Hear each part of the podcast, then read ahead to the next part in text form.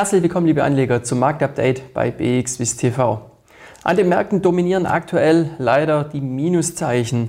Ähm, letzte Woche vor der US-Notenbank-Sitzung, da hatten wir ja die Märkte eher noch in äh, Zurückhaltung, in Wartestellung. Es ging eher seitwärts. Dann kam der Zinsentscheid. Der wurde auch dann mit einem ja, Freudensprung ähm, quasi äh, wahrgenommen. Äh, man war erleichtert darüber, dass Jerome Paul etwas weniger restriktive Töne äh, von sich gegeben hat, als man das erwartet hatte. Und das hat auch den Märkten hierzulande in Europa geholfen. Äh, allerdings war das Ganze dann nach einem Tag mehr oder weniger schon wieder passé und die Märkte sind zurückgefallen in den Abwärtstrend. Ähm, die neue Handelswoche jetzt, die hat eben dann auch da weitergemacht, wo die alte aufgehört hat. Wir haben auch noch äh, chinesische Konjunkturdaten zu verdauen gehabt. Äh, es gab Exportdaten für den Monat April. Und die lagen zwar mit äh, einem Plus von knapp 4%, zwar etwas höher als die Erwartungen. Äh, wenn man das allerdings mit dem Vormonat vergleicht, also mit dem März, wo noch fast 15% geschafft wurden, dann ist das doch schon ein deutlicher Unterschied. Und äh, der Wert jetzt ähm, ist auch der schwächste seit Juni 2020. Ähm, und das Ganze hat dann dafür eben auch gesorgt, dass gestern der Schweizer Markt mit fast zweieinhalb Prozent Minus den Handel beendet hat. Und äh, in Deutschland beim DAX, da hatten wir auch ein Minus von über zwei Prozent. Man sieht hier auch, äh, dass eben äh, der DAX doch auch charttechnisch angeschlagen ist. Wir bewegen uns auch in einem Abwärtstrend und ja, der Weg zur ähm, ja, Durchschnittslinie der 38 oder 55 Tage, der wird doch nun auch immer größer. Und äh, dass der Markt aktuell auch ähm, stetig weiter runterkommt, das drückt eben auch die hohe Unsicherheit aus, die es am Markt gibt. Und äh, all die Marktteilnehmer, die beispielsweise bisher auf die Strategie Buy the Dip gesetzt haben, das heißt also einsteigen in den Markt nach einem größeren Rücksetzer, ähm, ja, die haben aktuell auch etwas mehr Sorgenfalten auf der Stirn, denn es scheint so, dass im Jahr 2022 diese Buy the Dip Strategie nun nicht mehr zu funktionieren scheint.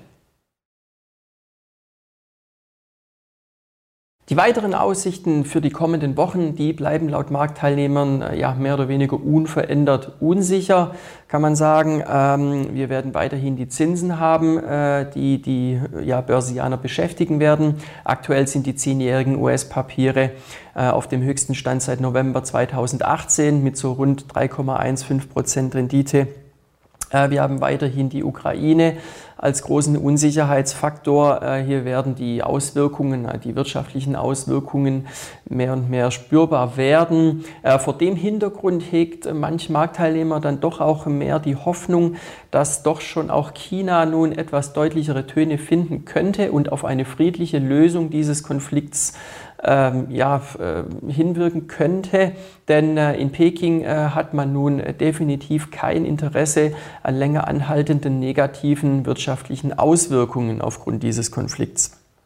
Äh, was die Berichtssaison angeht, so wird hier im, äh, am Markt äh, davon gesprochen, dass diese in Bezug auf die US-Unternehmen doch recht erfreulich verläuft, ähm, wenngleich jetzt auch mancher Tech-Riese ähm, federn lassen musste. Und äh, wenig überraschend im Rohstoff- und Energiebereich, da lief es bei den Gewinnsteigerungen am besten bisher. Ähm, aber wir haben jetzt rund äh, gut über die Hälfte aller SP-Unternehmen äh, schon mit Zahlen gesehen. Über 80 Prozent davon haben die Gewinnerwartungen übertroffen. Das ist im Vergleich zum äh, langjährigen ja, Wert von rund 74 Prozent dann doch schon eine sehr erfreuliche Nachricht.